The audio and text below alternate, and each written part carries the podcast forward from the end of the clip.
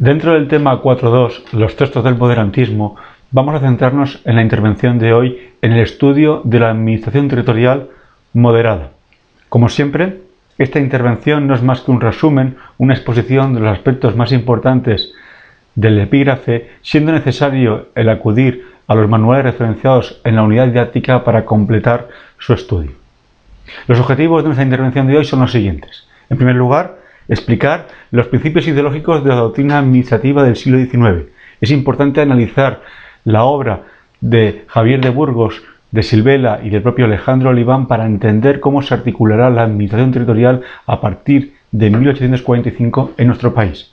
Veremos a continuación cómo esos principios ideológicos van a ayudar a entender la reforma que sufrirán las diputaciones provinciales a partir de dicha fecha, así como la nueva configuración de los jefes políticos y la transformación de estos en la figura del gobernador civil. Finalmente, trataremos de entender el por qué se crean los llamados consejos provinciales. El índice a seguir por nuestra intervención es el siguiente. Haremos una primera introducción para entender lo que supone la llegada al poder de los moderados a nuestro país a partir de 1844 Estudiaremos las principales aportaciones de la doctrina administrativa del siglo XIX para entender cómo sus principios ideológicos van a influir en la reforma de la administración que se llevará a cabo en las leyes de 1845 con la nueva configuración de los jefes políticos, las diputaciones provinciales y la creación de los consejos. El 4 de mayo de 1844 asumía el poder el general Narváez. Con él accedían al gobierno los postulados ideológicos y políticos del moderantismo, fortalecimiento del poder real, la defensa de la propiedad, la síntesis de los pasados incompletos, el orden público. Ideario que años más tarde tendrá su reflejo en la promulgación de la Constitución española de 1845, en la reforma tributaria de Mont-Santillán, así como en la creación de la Guardia Civil y en la cuestión que a nosotros nos interesa en este momento, en la implantación de un nuevo modelo territorial. Pero ¿cuál es el modelo? ¿Cuál es la estructura administrativa que se articulará, que se utilizará en España a partir de esa fecha? Bien, frente al sistema descentralizado establecido en la, etapa anterior, se abogará a partir de la llegada al poder de los moderados por un modelo centralista. Consiste, en palabras del que fuera por aquel entonces ministro de la Gobernación, Patricio de la Escosura, de que no haya ramo alguno de la administración civil independiente del gobierno, en que a éste se unan y enlacen las diferentes partes del todo, en que él sea el motor único, la causa eficiente del movimiento de la máquina.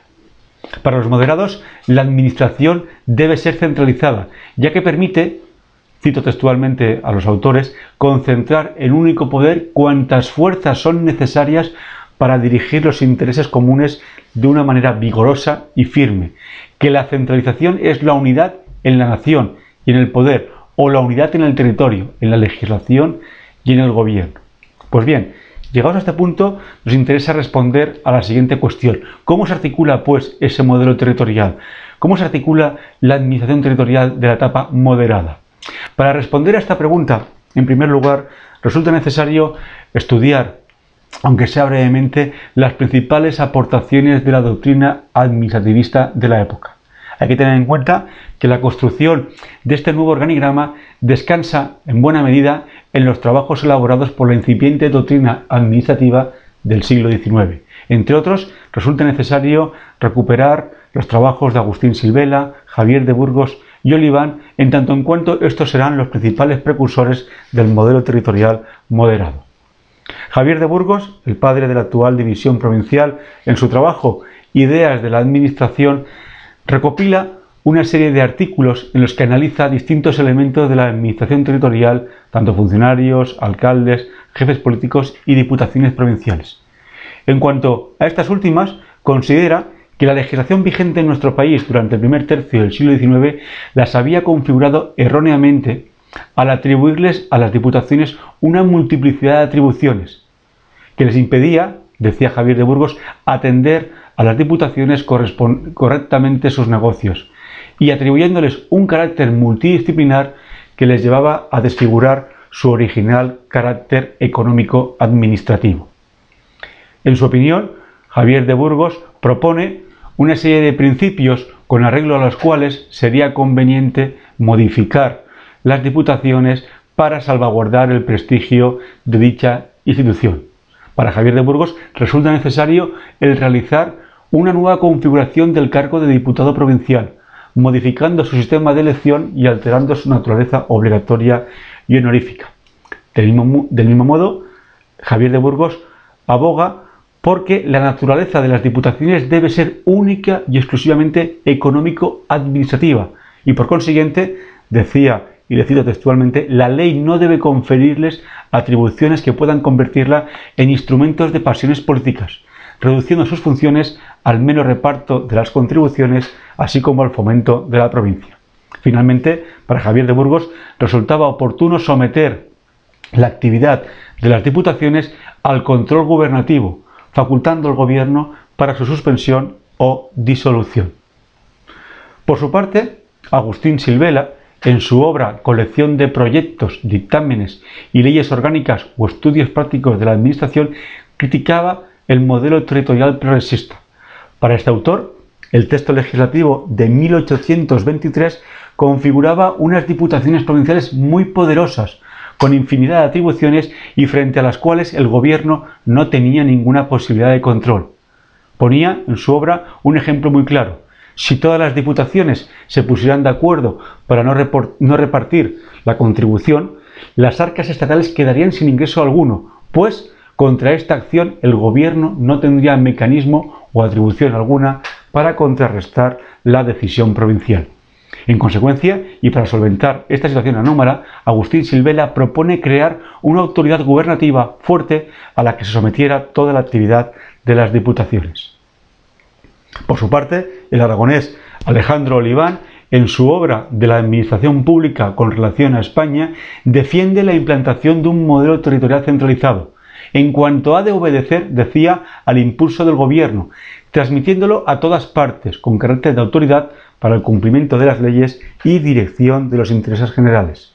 No obstante, a renglón seguido, este autor reconoce las consecuencias negativas de una excesiva centralización, introduciendo la distinción entre interés general y particular. Finalmente, Alejandro Oliván propone en su obra la creación de un Consejo Provincial y la consecuente limitación de las atribuciones de las diputaciones. Para llevar a cabo la reforma de la Administración Territorial, el gobierno de Narváez presentaba a las Cortes un proyecto de ley el 9 de octubre de 1844, donde solicitaba autorización para arreglar la legislación relativa a ayuntamientos, diputaciones provinciales, gobiernos políticos y consejos provinciales. Gracias a esta autorización y basándose en los principios ideológicos de las obras de Oliván, de Javier de Burgos y de Silvela, serán, tendremos, obtendremos como resultado la promulgación de dos leyes. La primera, de 8 de enero de 1845, relativa a la organización y atribuciones de los ayuntamientos y diputaciones provinciales. La segunda, de 2 de abril de ese mismo año, sobre atribuciones de los jefes políticos y la organización y funciones de los consejos provinciales. Con esta legislación, el moderantismo conseguía aplicar su modelo territorial abandonando los postulados establecidos por la legislación progresista de 1823. En este sentido, afirma el profesor Adolfo Posada, las leyes de 1845 expresan el criterio centralizador de dependencia jerárquica y desconfianza más puro. Notas que, en nuestra opinión, quedan resumidas a un único extremo. Las leyes de 1845 conllevarán, o llevarán, mejor dicho, a una reducción clara y manifiesta de la autonomía provincial. Pero ¿cómo se configura la administración territorial a partir de 1845? Veámoslos. Se mantiene la figura del jefe político, jefe político continuará siendo la máxima autoridad política de la provincia, viendo reforzada su actividad, su potestad, mejor dicho, al obrar siempre como delegados del poder real. En ese sentido, además del mantenimiento de orden público y la ejecución en la provincia de las leyes, decretos y demás disposiciones dictadas por el gobierno, le corresponde vigilar e inspeccionar todos los ramos de la administración comprendidos en el territorio de su mando.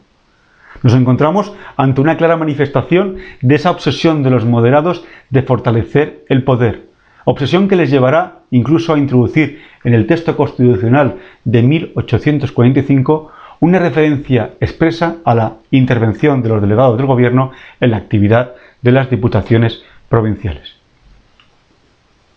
La figura del jefe político, por decreto de 28 de diciembre de 1849, será transformado. El jefe político y el intendente, es decir, el responsable por aquellas fechas de los asuntos económicos, se fundirán en la figura del gobernador civil. En la exposición de motivos de este decreto, publicado a finales de 1849, se justifican las razones de esta decisión. La concurrencia de competencias entre el jefe político y el intendente había generado conflictos competenciales y algunas disfunciones administrativas que era necesario solventar con la unificación de ambas figuras. A partir de esa fecha, a partir del 28 de diciembre de 1849, desaparece la denominación de jefe político, desaparece la figura de intendente y todas sus funciones, todas sus atribuciones pasan a ser desempeñadas por la institución, por la figura, por la persona del gobernador civil. Junto al cargo unipersonal del gobernador civil, también en la década moderada encontramos la figura de las diputaciones provinciales. Si bien la configuración de su composición, su funcionamiento y sus competencias van a ser bien distintas de las diputaciones que conocimos al estudiar la administración territorial en la época gaditana. La legislación provincial de 1845, al regular la composición de las diputaciones provinciales, es cierto que equipara el número de vocales al de partidos judiciales, exigiendo en todo caso un mínimo de nueve. Al mismo tiempo, esa legislación establece las condiciones necesarias para poder ser nombrado diputado. En este caso, se exige ser mayor de 25 años, así como disfrutar de un determinado nivel de renta. La nueva regulación endurece las condiciones económicas para poder ser elegido diputado provincial. No solo al elevar de 6 a 8 mil reales la renta anual obtenida por bienes propios para poder concurrir a las elecciones, sino también porque elimina toda referencia a la capacidad para poder ejercer, para poder votar, para poder ser diputado de aquellas profesiones liberales que eh, contemplaban o se autorizaban en la legislación anterior. En nuestra opinión, estas circunstancias no son más que criterios que benefician a las tendencias moderadas al facilitar el acceso al poder a los sectores sociales más conservadores y poderosos económicamente. Asimismo, también veremos un cambio significativo al regular la figura del secretario de la Diputación. A diferencia de la legislación progresista de 1823, la norma moderada priva a las diputaciones de su planta de secretaría provincial y establece que el cargo de secretario será elegido entre los propios diputados provinciales para cada sesión y únicamente por el tiempo de duración de las mismas. A partir de esa fecha, a partir de 1845, la tramitación de los expedientes provinciales corresponde al propio personal administrativo del gobierno civil. Pero no solamente observamos cambios en la composición, uno de los ámbitos donde con mayor claridad apreciamos la pérdida de autonomía de las diputaciones es al estudiar el funcionamiento de las mismas. La ley provincial de 1845, además de reducir a la mínima expresión el número de reuniones, dos ordinarias al año, supedita, subordina toda su actividad a la supervisión del gobierno y por delegación a la máxima autoridad política de la provincia, al jefe político. A este no solo corresponde convocarlas, presidirlas y ejecutar sus acuerdos, sino que también constituye el único conducto válido a través del cual las diputaciones podrán comunicarse con el gobierno y las restantes autoridades. Asimismo, el jefe político, el futuro gobernador civil, estará facultado para suspender las sesiones de la Diputación y a sus propios vocales. Estamos, pues, ante una consecuencia directa de esa obsesión de los moderados por fortalecer el poder, por someter la actuación de las diputaciones a la intervención de los delegados del gobierno.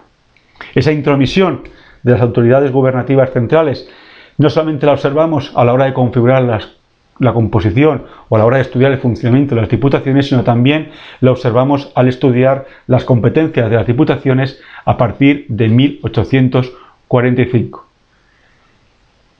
Hasta la fecha, las diputaciones provinciales habían tenido un amplio campo de atribuciones, con la nueva legislación, con la ley provincial de 1845, se verán restringidas de modo importante. Esta restricción no solamente es cuantitativa, sino también cualitativa.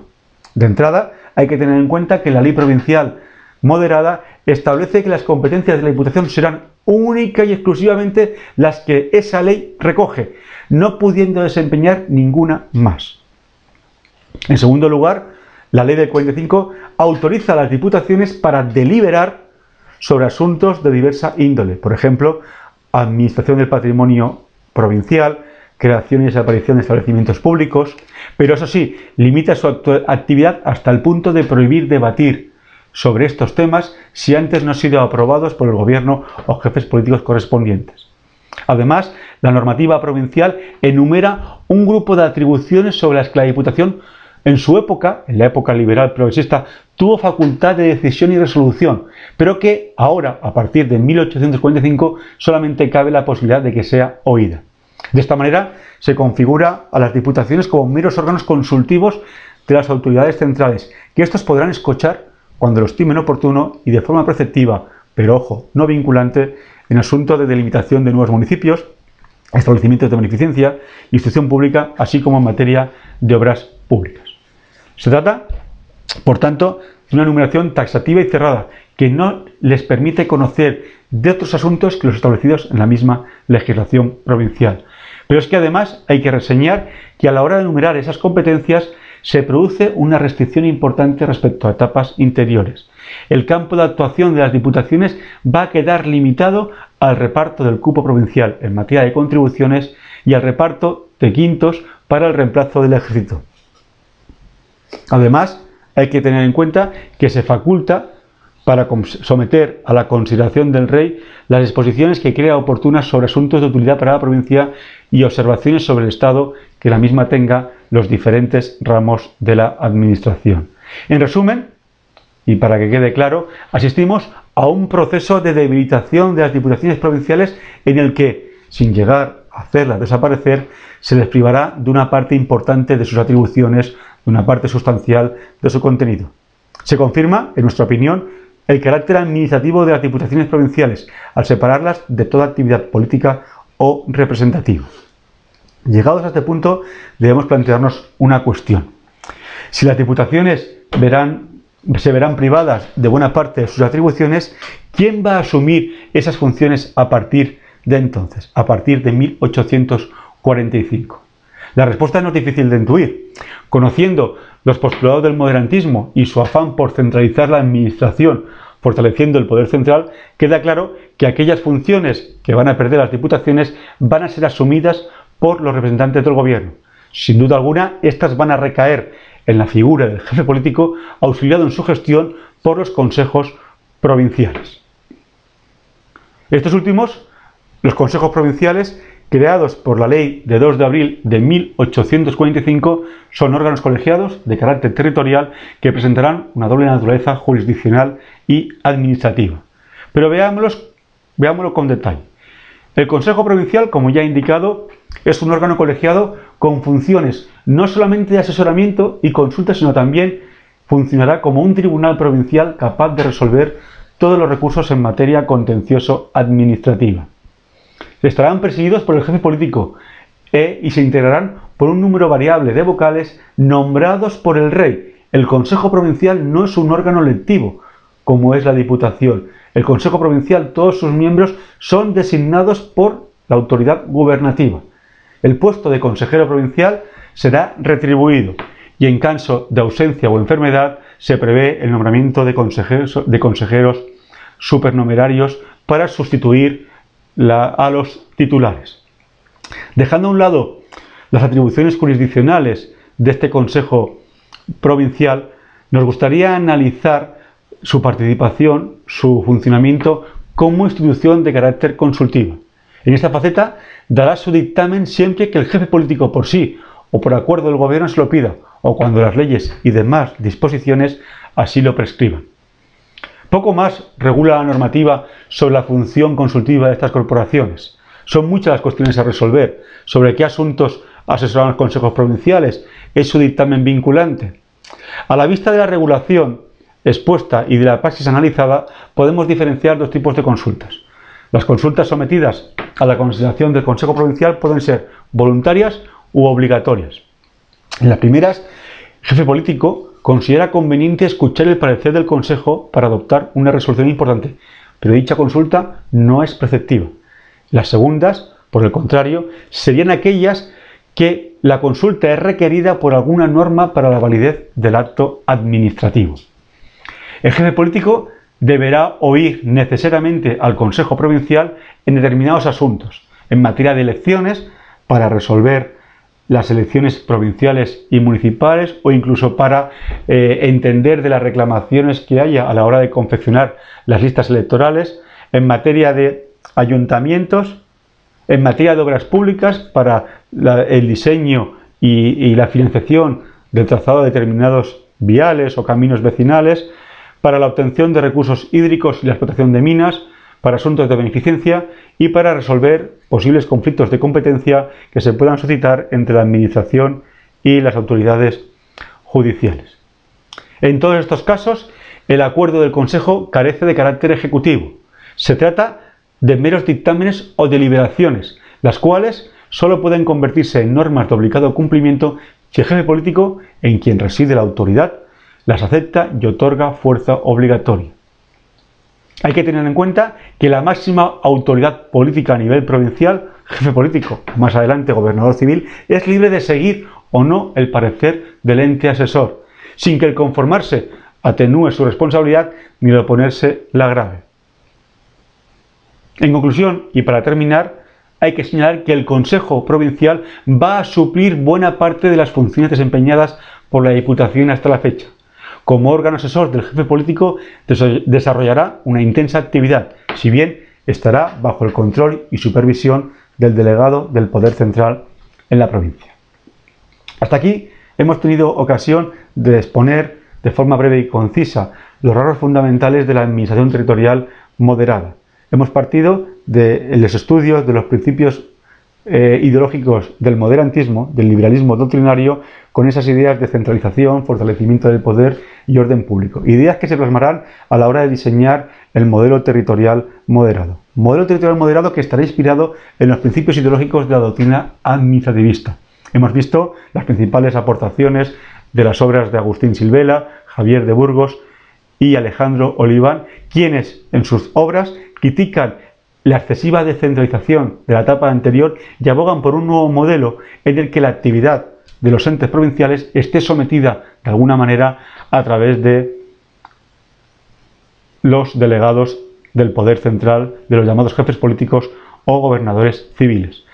Estos principios son los que van a inspirar la reforma legal de la Administración provincial a partir de 1845. Con las leyes de 8 de enero y 2 de abril de ese mismo año vamos a asistir a una nueva configuración de los jefes políticos que verán reforzada su autoridad y sus atribuciones. Veremos un cambio sustancial en la configuración de las diputaciones provinciales, tanto en su composición como en su funcionamiento y en sus atribuciones, que verán debilitadas su autonomía, verán reducidas sus funciones en favor, en pro de unos nuevos órganos, los consejos provinciales, creados por ley de 2 de abril de 1845, con una doble naturaleza consultiva y jurisdiccional, pero que como órganos consultivos van a desempeñar un papel relevante en la vida pública provincial de la época, sustituyendo en buena parte la labor desarrollada hasta entonces por las diputaciones provinciales. Esos consejos provinciales que presentan una nota sustancial de las diferencias de las diputaciones. Los consejeros, los vocales de los consejos provinciales son designados por la autoridad regia, por el Poder Central, mientras que las diputaciones provinciales tienen, recordemos, un carácter electivo y por tanto una cierta naturaleza representativa. Este hecho, esta diferencia sustancial, es la que va a determinar que los consejos provinciales se conviertan también, al igual que el jefe político, en unos delegados, en unos representantes del Poder Central a nivel territorial. Y con esto damos fin a esta exposición sobre la administración territorial moderada.